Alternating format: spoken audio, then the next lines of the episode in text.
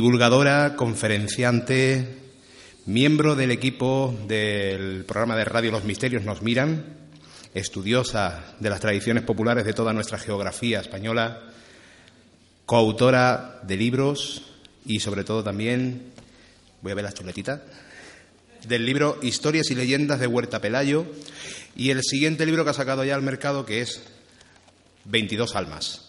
Al final de la conferencia nos va a ofrecer unas breves palabras sobre su nuevo libro, en el cual podemos encontrarnos incógnitas como, por ejemplo, qué fue lo que marcó la adolescencia de Giuseppe Quijarro, qué experiencia tuvo Pedro Morós en un cementerio, o también eh, qué le ocurrió a Manuel Delgado durante un viaje en compañía con Miguel Blanco. Todo ello lo podéis encontrar en el libro 22 Almas de nuestra siguiente conferenciante, Marta Envid. Muchas gracias.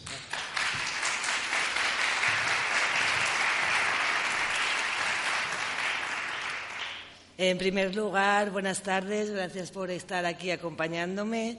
Quería también dar las gracias a, Alfonso y a todos, eh, eh, Tomás y a todos los que han organizado este congreso y también al ayuntamiento y lo bien que nos están tratando y a vosotros por, estar aquí.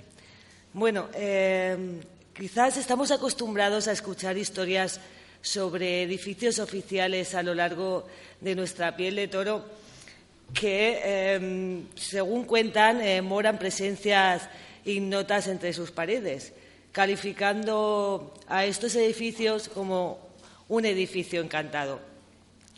El inmueble del que os voy a hablar a continuación podría ser un claro ejemplo de ello, pero es un caso con un trasfondo y un personaje que va mucho más allá de, de las creencias y de lo que se dice que se que, ocurre en su interior. Es un edificio que se llama Edificio Chifré u Hospital Chifré, que fue mandado construir en el año 1744 y en el año 1848 acabaron las obras de, su construcción. Y fue construido pues para albergar un hospital para gente enferma o necesitada.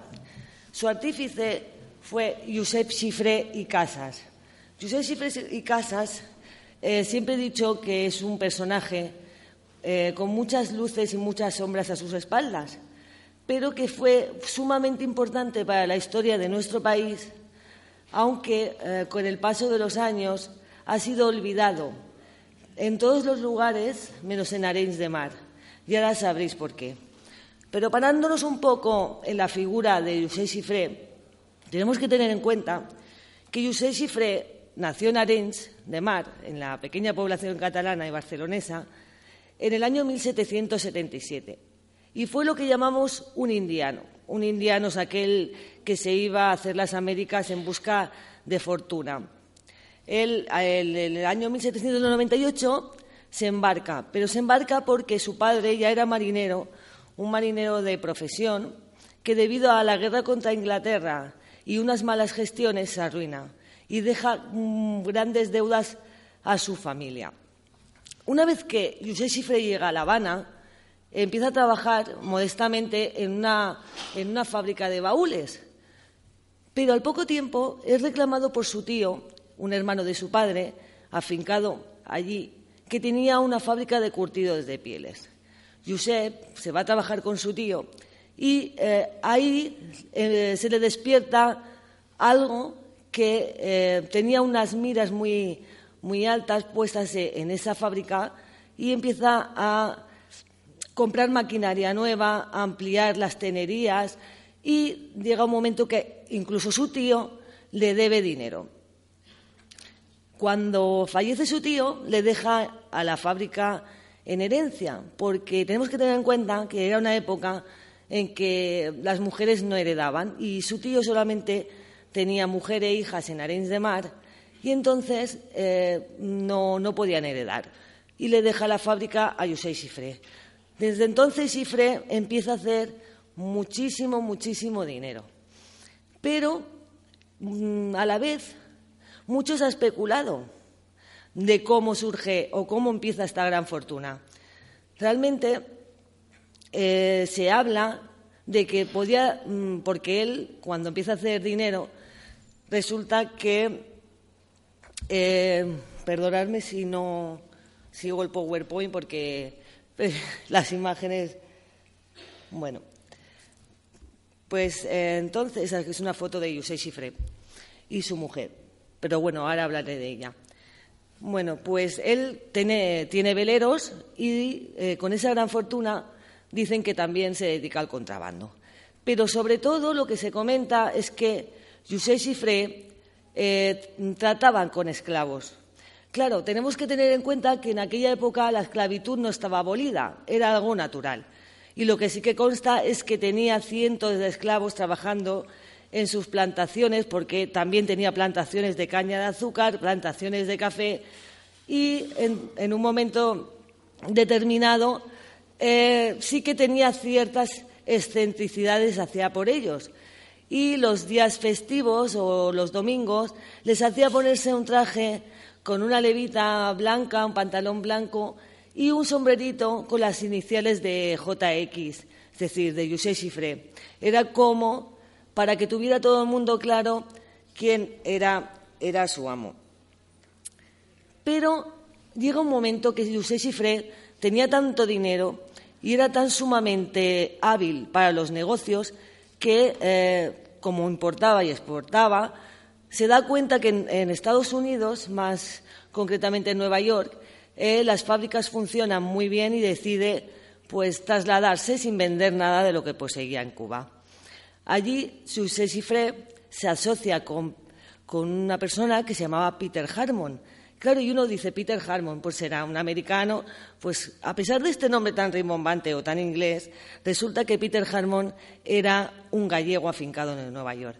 Lo que no deja de llamar la atención es que eran dos españoles que estaban triunfando en los Estados Unidos en aquella época, justo cuando empezaban a proliferar la construcción de los rascacielos.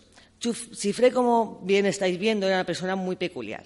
No le gustaba eh, gastar dinero, no le gustaba comprar ropas caras, ni tener a mucha gente a su servicio, porque él solamente quería tener dinero y dinero y más dinero. José, cuando se va a Nueva York, cuando Cifré se va a Nueva York, ya, ya no solamente es un industrial de éxito, sino ya empieza a ser un, constructor incluso se vuelve prestamista y banquero. Vamos, que lo tenía absolutamente todo.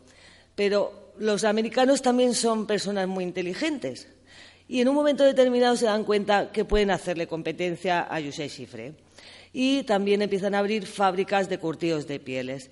Esto a Chifre le causa muchas molestias. No es que se fuera a arruinar, ni muchísimo menos, pero para él eh, su estado anímico cae y enferma. Enferma hasta tal punto que no es capaz de levantar cabeza.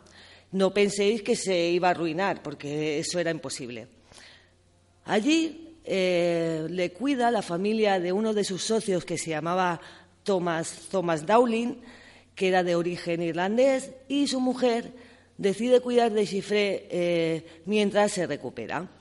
y una vez que se ha recuperado, no se le ocurre otra cosa más que decir que, en el agradecimiento se quiere casar con la hija de eh, su socio Thomas Downing, llamada Judith. Judith tenía 17 años cuando se casó con José Chiffré, que contaba con 41 años de edad. Eh, de esta unión nace su único hijo y heredero, Joselito.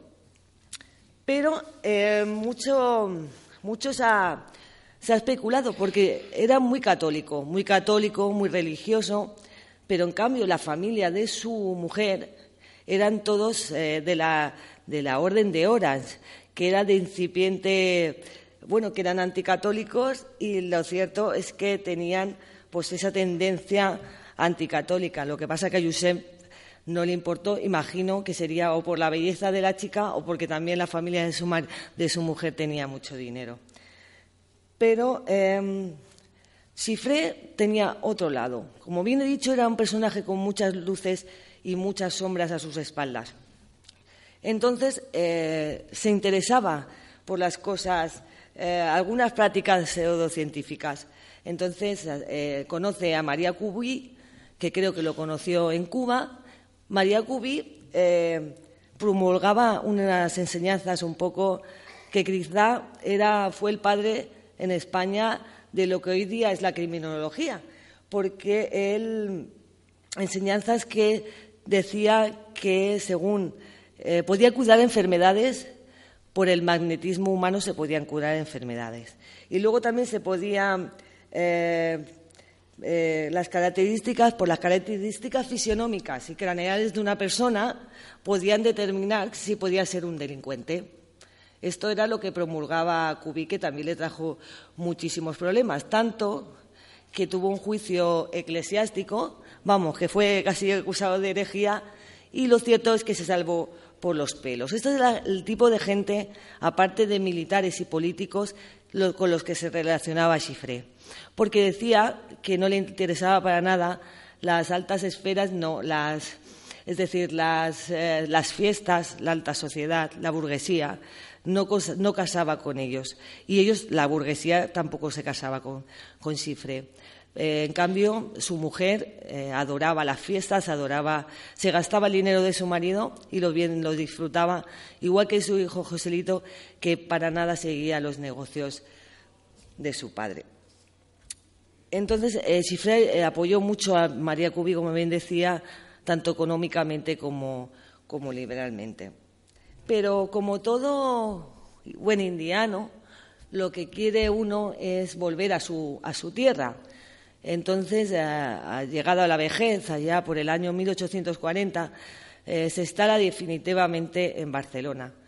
Pero vino solo, vino solo porque su mujer eh, y su hijo deciden quedarse en París porque Barcelona le parecía algo provinciana. Entonces él allí sigue con esa vena constructora, con esas ganas de seguir eh, comprando terrenos y fincas para, seguir construyendo. Lo curioso es que, ya, ya, os he dicho que no sigo mucho el, PowerPoint, eh, bueno, pues allí esto resulta que compra unos terrenos y quizás el más conocido en Barcelona es este que estamos viendo, que está situado en el Paseo de Isabel II, muy cerquita del puerto de Barcelona, y es llamado eh, edificio de las siete puertas o los porches del Cifré. Y nos vamos a detener un poquito aquí, antes de entrar más en otro tipo de materias, y es porque eh, siempre, se ha, siempre se ha relacionado un poco a Josep Cifré con la masonería. Quizá eh, por su por la simbología que podemos encontrar en la, fachada de, este edificio. Sí que es cierto que José Sifré se movía en ambientes donde la masonería estaba muy en moga. Por ejemplo, en Cuba, en Nueva York, en París, en España, en aquella época todavía no estaba permitida, pero se cree que José Sifré en Cuba formó la gran orden de Oriente de la masonería. Tal es el punto que nos puede dar más pistas sobre ello es que mm, su mujer, como bien he dicho, se llamaba Judith, pero le cambió el nombre y le puso Julia. Y claro, uno dice, ¿y por qué le cambia el nombre a su mujer y le pone Julia? Entonces uno se da cuenta que Julia era una de las más importantes logias masónicas de aquella época. Con lo cual, aunque no tengamos documentación más que lo que está escrito, que no es mucho, y la simbología de este edificio, nos pueden llegar a, podemos llegar a pensar que José Chiffré fue, fue masón. ¿Qué podemos encontrar en la fachada de este edificio? Pues quizá un poco su vida, su vida de ultramar, porque también hay un pequeño homenaje a los descubridores del Nuevo Mundo, porque hay unos medallones en su fachada donde están los doce signos del zodiaco, también están los descubridores pues, como Magallanes, Pizarro, Colón, etcétera. Pero también eh, podemos encontrar el caduceo de Hermes y una serie de cosas que nos indican que podría estar relacionado. También hay un reloj, un reloj arriba, que si lo podéis ver en la imagen es bastante curioso porque le faltan algunos números pero es la importancia de estos números que faltan, porque si sumamos los que sí que hay, nos dan el número 33, que también es un número bastante importante para las masones de aquella época. Eh, como bien decía, pues este, este, sitio, este lugar, los porches de Cifré, tienen eh, siete, puertas, ¿no? Bueno, además el restaurante alberga el famoso restaurante Las Siete Puertas y em, dicen que allí, por aquella época donde Cifré, al volver, se instaló en el último piso de, este edificio, se, paseaba un vendedor ambulante. Un vendedor ambulante que se llamaba Crispin Gaviria y que vendía elixires, elixires supuestamente que estaban preparados para alargar la vida y tener la eterna juventud y que según contaba era mm, bueno pues los preparaba con la colaboración del, diablo para que veáis que, en aquella época Cifre se relacionaba con mucho tipo de gente ¿no? Eh, llega un momento que Cifre ya es anciano y muere en el barrio de Horta porque él se construye una torre, un, caserío, y allí es donde muere pues, en el año 1856. Pero ahora vayamos un poco más adelante, porque hizo muchas construcciones. Yo he comentado que quizás la más importante es la que estaba en el Paseo de Isabel II, pero luego tiene otro, otro otro edificio que quizás es este el que va a acaparar por completo nuestra atención. Este edificio es el Hospital Chifré, como bien he dicho antes, o el eh, en Arenys de Mar. Como bien he dicho, lo mandó construir en el año 1844 y en el año 1849 lo dona a su ciudad natal, porque una cosa que caracterizaba completamente a los indianos era que al volver tenían que demostrar o tenían, era un símbolo de hidalguía el donar algo para ver que él había hecho fortuna, pero que era una persona solidaria. Para mí, personalmente, y esto es una apreciación mía, quizá era más un cómo, limpiar la, conciencia, ¿no? Pues este lo dona este hospital cuando empieza a funcionar, tenían 25 camas, tenía equipo médico y albergaba realmente a gente necesitada. Pero, ¿qué ocurre? ¿Vosotros creéis que a simple vista este edificio eh, puede llamarnos la atención o tiene un aspecto lúgubre que nos indique que puede estar pasando algo dentro? No me contestáis. No, ¿verdad que no?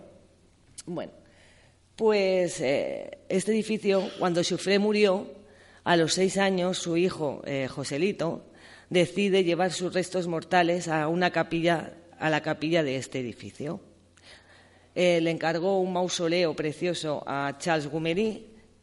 bueno, me he adelantado, pensaba que tenía otra diapositiva. Eh, lo entierra allí en la capilla del edificio. Pero la gente de Arenys de Mar piensa que algo innoto, como bien he dicho al principio de esta charla, que algo innoto se manifiesta entre las paredes y que juega con los que allí acuden. Es un secreto a voces que hoy día sigue siendo la comidilla de la población, en cambio, fuera de ella es como que está inmerso en una burbuja y no, quieren que salga de allí. Si se les pregunta a los lugareños, ellos contestan y dicen que el edificio está encantado y no eh, descansará en paz su artífice hasta que no vuelva a ser un hospital. Bueno, hay muchos numerosos testigos, hoy, perdón, hay numerosos testigos que afirman haber vivido cosas que se escapan a toda lógica. Pero mi primera pregunta era saber si se trataban de leyendas urbanas o realmente estaba pasando algo dentro de ese edificio. La, realidad es que un día me topo con una persona llamada Carlos Rodríguez, que un día de diciembre de hace, del 2010, aproximadamente creo que fue del 2010, eh, trabajaba como ayudante, bueno, era una persona de mantenimiento del Ayuntamiento de Arenys de Mar junto a su compañero, le dicen que tienen que ir al, edificio Cifré, concretamente a un túnel que comunica el edificio Chifré con uno más pequeño que antiguamente eh, era un convento de monjas que también Chifré mantenía. Hoy día es un, geriátrico municipal, pero este túnel comunica los dos edificios. Eh, también dice que se fue construido y que allí también, bueno, posteriormente a Chifré, se utilizaba para hacer contrabando, pensar que estábamos cerca de, está cerca del mar, del puerto, y que para espantar a la gente y poder hacer contrabandos eh, se contaban historias de fantasmas para que no se acercara nadie hasta allí. La cuestión es que Carlos Rodríguez entra en el túnel por la parte del geriátrico para realizar esas obras de mantenimiento que era quitar unos escombros y cambiar unos portalámparas. El sitio, como podéis ver en las fotos, es un sitio oscuro, lúgubre, muy húmedo y en un momento determinado eh, el compañero de Carlos lo deja solo. Lo deja solo y dice que va a buscar algo más de luz porque hay algo, porque no ven lo suficiente. Bueno, Carlos no se lo toma en cuenta, se introduce en este túnel que aproximadamente tiene unos 60 metros de longitud y comienza a trabajar. Él tenía miedo, pero no tenía miedo por nada paranormal, porque él es argentino. Llevaba solamente eh, seis meses viviendo en la población y nada, nada tenía por qué estar, no tenía por qué estar sugestionado porque no conocía ni a Chifré, ni, ni, el edificio, ni su historia. Pues Carlos se agacha, eh, tenía miedo de electrocutarse porque había agua en el suelo y estaba manipulando cables de electricidad. En un momento dado, eh, él observa, en ese estado agachado, observa, observa como unos zapatos, unos zapatos que le llaman la atención porque los ve muy limpios, pero no solamente muy limpios, los ve muy nuevos. Y lo segundo que se le pasa por la cabeza es, ¿qué hace una persona aquí dentro bueno, pues puede ser que sea una persona del geriátrico que haya bajado, porque ya sabemos cómo son las personas mayores. Donde hay una obra, allí van, ¿no? Entonces le dice, hola, buenos días, y la persona no contesta. Sigue a lo suyo, y él solo pensando en no electrocutarse y quedarse allí pegado, ¿no? Entonces empieza a fijarse y ve unos pantalones de lana. Unos pantalones de lana también que le resultaron muy antiguos, como sacados de un museo, como de otra época. Y le dice, oiga, pero usted no sabe que aquí no puede estar. En ese momento no tiene tampoco respuesta. Y, para sus adentros, Carlos eh, Rodríguez piensa, no lo he oído llegar. Entonces, eh, todo lo que podía alcanzar su vista, porque estaba agachado con los cables en la mano, ve que esa persona también lleva una levita, una levita larga, una levita tres cuartos, que también le parece muy antiguo, pero todo como muy nuevo a la vez, como si no se hubiera usado. Y piensa, ¿y cómo no se ha manchado este hombre con el suelo húmedo, el barro? Bueno, en ese momento algo se le gira en la cabeza y piensa que no es normal. Hasta ese momento no había pensado nada extraño, pero en ese momento coge y se levanta. Y en el momento de levantarse, aquello no está. Pero claro, se le pregunta, ¿y cuánto, cuánto tiempo estuvo esa persona a tu lado? Veinte minutos. Veinte minutos estuvo observando aquello que quietamente y sin decirle completamente nada, miraba cómo trabajaba. Carlos se levanta, no lo ve, recorre el túnel hasta la salida y pregunta a las enfermeras del geriátrico. ¿Ustedes han visto pasar por aquí a un señor con un traje y unos zapatos? Bueno, dio, la descripción de la persona que acababa de ver en el túnel.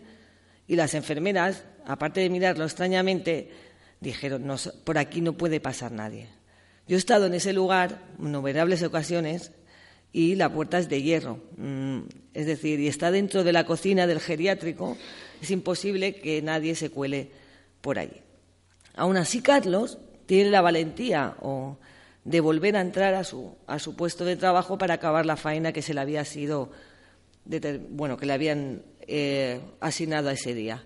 A los pocos segundos entra su compañero y claro, ve la cara de Carlos un poco desencajada. Pero la suya, la del compañero, también estaba desencajada.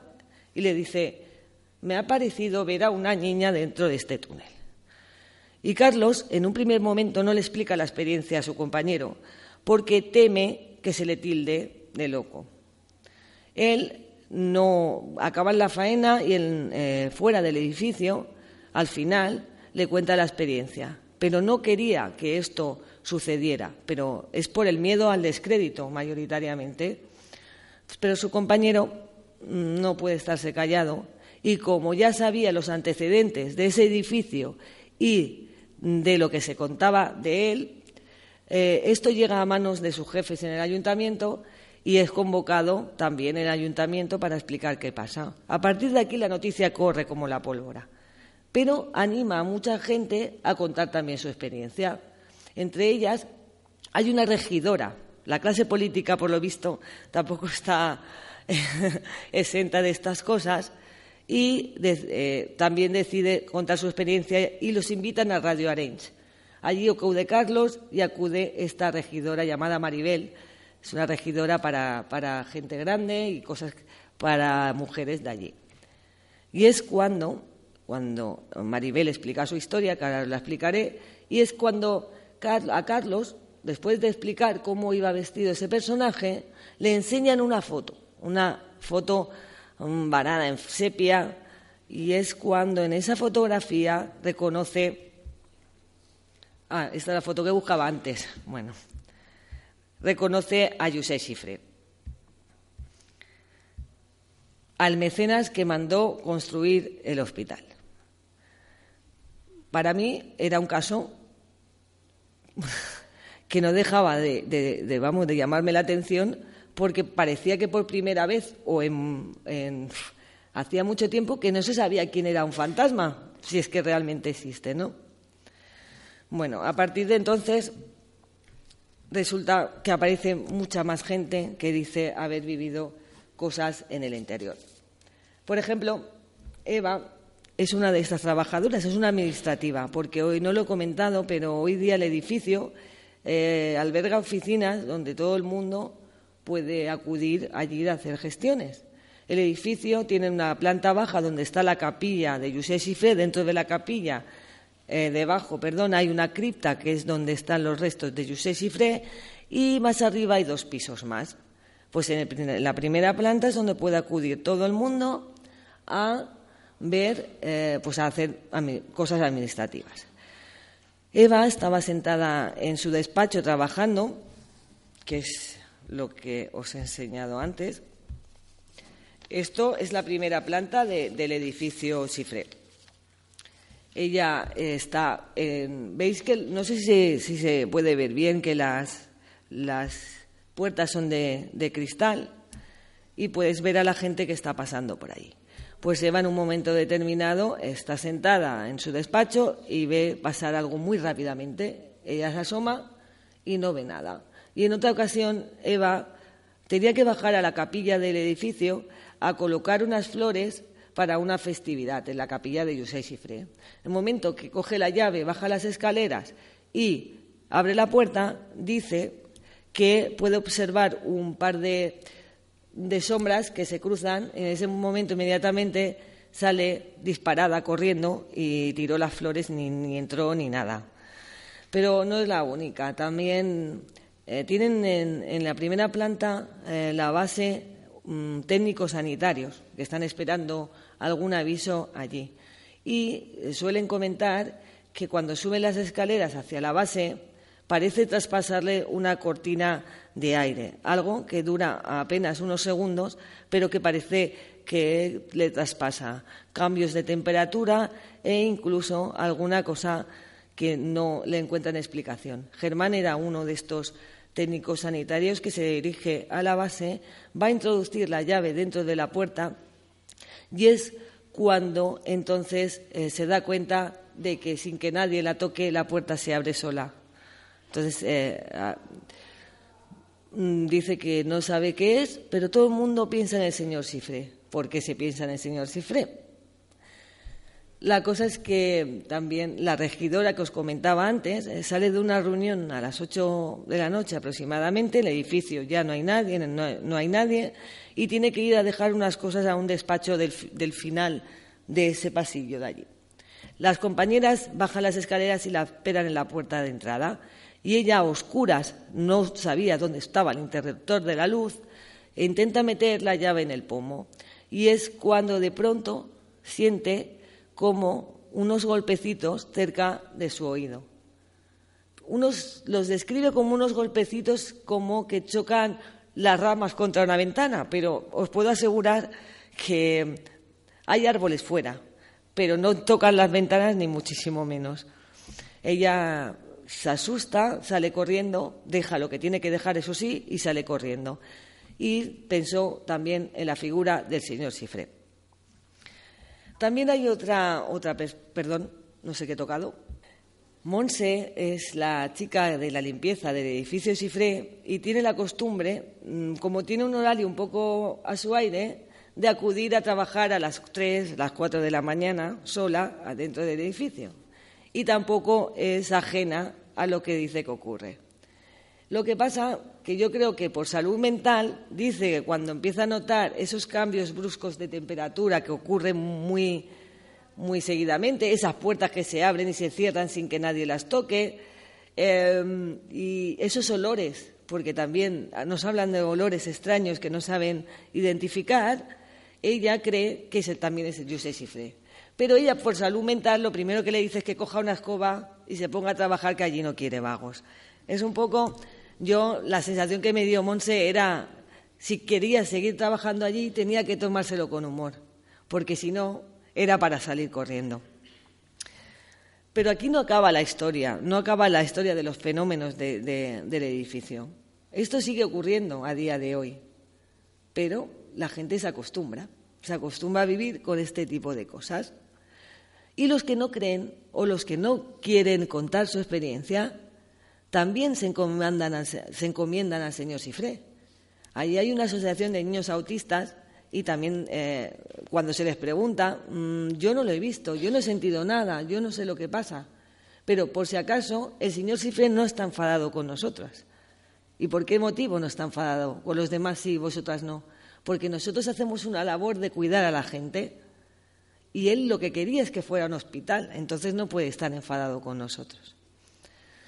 Bueno, pues como bien seguía, esto no acaba. Eh, se pone en contacto el programa de televisión Cuarto Milenio conmigo para que vayamos allí a hacer una, experimentación, pero más bien no solamente por el edificio, sino por la historia de Carlos Rodríguez, que era la persona que vio eh, esa extraña figura, parecía, parecía que había salido de un museo dentro del túnel.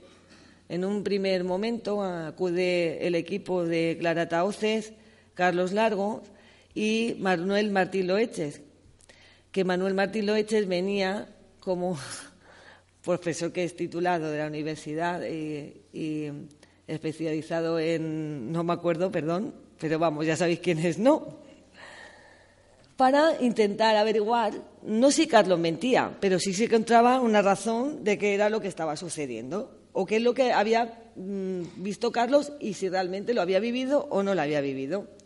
Cuando le comento a Carlos que si se quiere quedar solo de nuevo dentro del edificio, pensaba que me iba a decir, mira chica.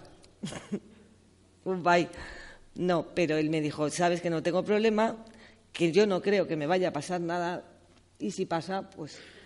Pero vamos, iba con toda la tranquilidad del mundo, nada sugestionado y, bueno, pues a ver, Cabe decir que eh, se nos abrió la cripta, la cripta debajo de la, donde, descansan los restos. Aquí podéis ver el ataúd de, de Yusei Chifré, donde también se quedaron solos para hacer algunas pruebas y alguna cosa parecía que había salido, pero para mí, como son muy subjetivas, pues por eso no, no he traído ninguna.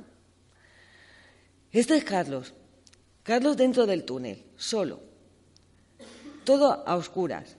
Y Manuel Martín Loeches le pone un ordenador, ventosas, aparatitos. Vamos, que el pobre Carlos Rodríguez no se podía mover de ninguna de las maneras. Bueno, em, muchas eran para las constantes vitales, para ver si se alteraba o, bueno, cosas así. Entonces dejamos a solo, solos a, Carlos, salimos y habían colocado además eh, volumétricos y etcétera, cosas así. En el momento determinado, eh, Carlos se conecta en el walkie-talkie y nos dice que si estamos entrando en el túnel. Claro, le decimos que no, que estamos todos fuera y empieza a decirnos que le dejemos de tomar el pelo. ¿Cómo que te dejemos de tomar el pelo? Es que estáis entrando porque los volumétricos están encendiendo y están sonando. Y si no sois vosotros, a ver qué lo que está aquí dentro. Carlos, te prometemos que estamos fuera, que no estamos jugando. Se entró a mirar los volumétricos, se volvieron a colocar pues tenían algún fallo y volvimos a salir. Volvieron a sonar tres veces más sin que nadie los manipulara, porque si observáis esta foto, Carlos tenía los cables y tenía el ordenador aquí, era imposible que se pudiera mover. Lo dejamos 45 minutos allí dentro solo. Y llegó un momento que se nos puso en contacto con el walkie y nos dijo que le sacáramos de allí. También antes de esto era porque pudieron, yo no, no sé en qué, en qué estaría pensando, que tengo mala suerte, escucharon unos pasos dentro y se quedaron registrados en la cámara y se pudieron escuchar en directo unos pasos dentro, dentro del túnel, como acercándose a Carlos. Y Carlos, evidentemente, también los escuchó. En esos momentos nos dice que le saquemos y en el momento que llegamos hasta, hasta donde está él, empieza a llorar. Carlos mide un 80, por, por no decir más, es una persona muy grande, y se, nos, se derrumba, se derrumba y empieza a llorar. Y le preguntamos qué le ocurría y mm, lo único que dijo es que no sabía qué le pasaba, pero que le había inundado una gran sensación de tristeza. Bueno, pues esto aquí se acaba la experimentación, eso es lo que pensábamos, porque eh, salimos del túnel, tranquilizamos a Carlos y empieza a romperse las cañerías del geriátrico. Esto no sale en ningún sitio, esto lo cuento yo porque lo he vivido. Y empieza a inundarse una planta del geriátrico. Se estropean los timbres de las habitaciones cuando los, ancianos quieren picar a las enfermeras, se funden los plomos y no funcionan. Bueno, una serie de casualidades muy curiosas, ¿no? Bueno, pues esto es más o menos, a grosso modo, la vida de José Cifré y la vida y las experiencias, perdón, sobre todo de Carlos Rodríguez. Pasado el tiempo, yo sigo en contacto con Carlos y le pregunto qué, tal está, y entonces me dice que a partir de la experiencia, de la segunda experiencia en el túnel Cifré, hay algo en él que ha cambiado. Tiene sueños y cosas que podríamos decir que son sueños premonitorios. Es capaz de anticiparse algo que va a ocurrir y que curiosamente acierta. En un principio quedaron asustados e incluso fueron a hacerse pruebas médicas por si tenía algún daño cerebral, algún tumor que le pudiera estar causando ese tipo de visiones o de sueños o de inquietud.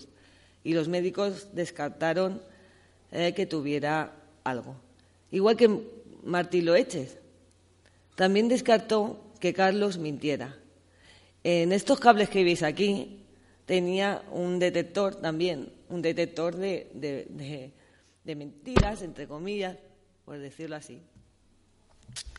Y no se pudo determinar que él mintiera. Entonces, eh, ¿qué está pasando en el edificio Cifré? Pues es que realmente no lo sabemos.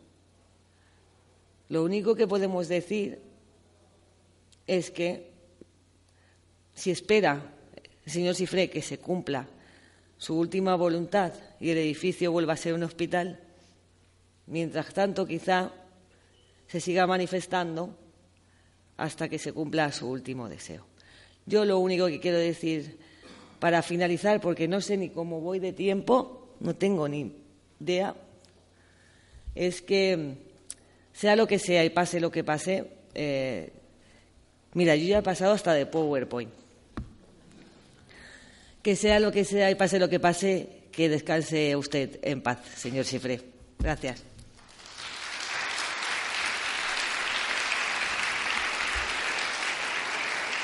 Bueno, me, he quedado sola, no, no, no hay nadie. No sé el tiempo que llevo. ¿Diez minutos? Vale, pues si, si queréis o estáis interesados en hacer algún tipo de, de pregunta, estaré encantada si puedo responderla. Y, y, como no veo nada, porque no os veo. Vamos a encender un momentito las luces de la sala. Si alguien quiere hacer alguna pregunta. ¿Nadie? Calladito estáis todos, ¿no? ¿Estáis dormidos? Oh, mira, que los he hecho que se duerman la siesta. Ostras. ¿Tanto os he aburrido? ¿Alguna pregunta por ahí? Mira, allí tenemos una... voy a bajar por aquí mismo.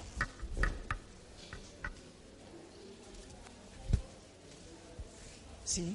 Era solo preguntarte, eh, si ha habido tantas experiencias de gente que trabaja allí y percibe esas cosas, ¿solo en el caso de esa persona lo ha podido ver físicamente, identificarlo? ¿Las demás personas solo ven fenómenos, no han podido ver a esa persona? Exactamente. Solamente Lo curioso, o quizá lo principal de este caso, es que me basara más en el testimonio de Carlos Rodríguez, porque era la primera persona que había visto en principio, la figura de José Chifré dentro del túnel. Los demás eran o sombras, o olores, o cambios de temperatura bruscos, puertas y ventanas que se abrían sin que las manipularan, pero realmente presencia de, verlo solamente Carlos Rodríguez. Hasta la fecha. Que si puedo hablar yo ahora. Que lo del otro compañero que se encontró con la niña Sí, es que también se habla que en ese túnel se aparecía una niña de cabellos rubios, vestida de otra época y sentada. Pero claro, lloraba. Pero no le he querido dar más énfasis porque no es como un rumor, no es realmente, no me lo tomé nunca como algo más allá porque era una persona o varias personas las que lo decían, pero no eh, no tenía para mí la base suficiente como para, para seguir esa línea. Eh, yo nada más que era para comentarte que en, Sevilla, en, el, en lo que es el Parlamento hoy, era el Hospital de las Cinco Llagas y también hay un ala que está deshabilitada, que hay una monja que se pasea por, por el Parlamento. Y que lo ha visto muchísima gente, que no que no es que no lo haya visto que no sea una persona, solamente muchísima gente. Muy curioso interesante. Luego me dices. Triana y en Triana también el, cine el cine cómo era el cine Fantasio en el cine Fantasio. Luego si quieres me, me explicas eh. bueno Marta ha sido muy veloz. Te queda todavía 10 minutos. Pues es que no sabía cómo iba de tiempo. Pues mira, pues eso es lo que te iba a pues proponer. ¿Por qué no nos, cuentas un poquito? Me iba a levantar, pero no sé si me oirá. Pues vente para acá que te doy un micrófono. Venga. Sí que ha sido el bautismo de, este segundo libro mío. Es un libro que para mí, quiero comentarlo más que nada porque ha sido eh, un poco importante y es algo muy novedoso. Porque estoy segura que muchos de vosotros en algún momento que sé que os apasiona el misterio, que seguís el misterio y que lo amáis, os habéis preguntado cómo serían estas personas a las que seguís, porque leéis sus libros, porque escucháis sus programas de radio, porque veis sus programas en televisión o porque asistís a, sus conferencias. ¿No os habéis preguntado más de, en una ocasión que, que queríais saber cómo eran ellos más íntimamente? Muchas veces no nos da tiempo en los congresos a Queríamos charlar más, conocerlos más profundamente. Y en sus libros, en sus conferencias y en sus programas no, no está esa parte íntima, porque ellos son personas con alma también. Y eh, me di cuenta de que eh, quizá podía recuperar o podía extraer ese lado íntimo de 22 personas vinculadas a la divulgación y a la investigación y periodismo del misterio en España. En este libro aparecen personajes como, como Jesús Callejo, Pedro Amoros, que están aquí y que les quiero agradecer profundamente eh, que hayan participado en este libro, porque evidentemente sin ellos este libro no hubiera sido posible. Y también darles las gracias por compartir conmigo esos momentos que, porque me enseñaron mucho. Son personas que me enseñan cada día eh, y, me hacen de verdad crecer como persona. He recogido pues 22, eh, 22 almas, porque creo que somos mucho más allá que un cuerpo físico y que después de la muerte no podemos quedarnos en un cuerpo físico y ya está, porque sería una putada, ¿no creéis? Pero bueno, eso son conjeturas mías, ¿eh?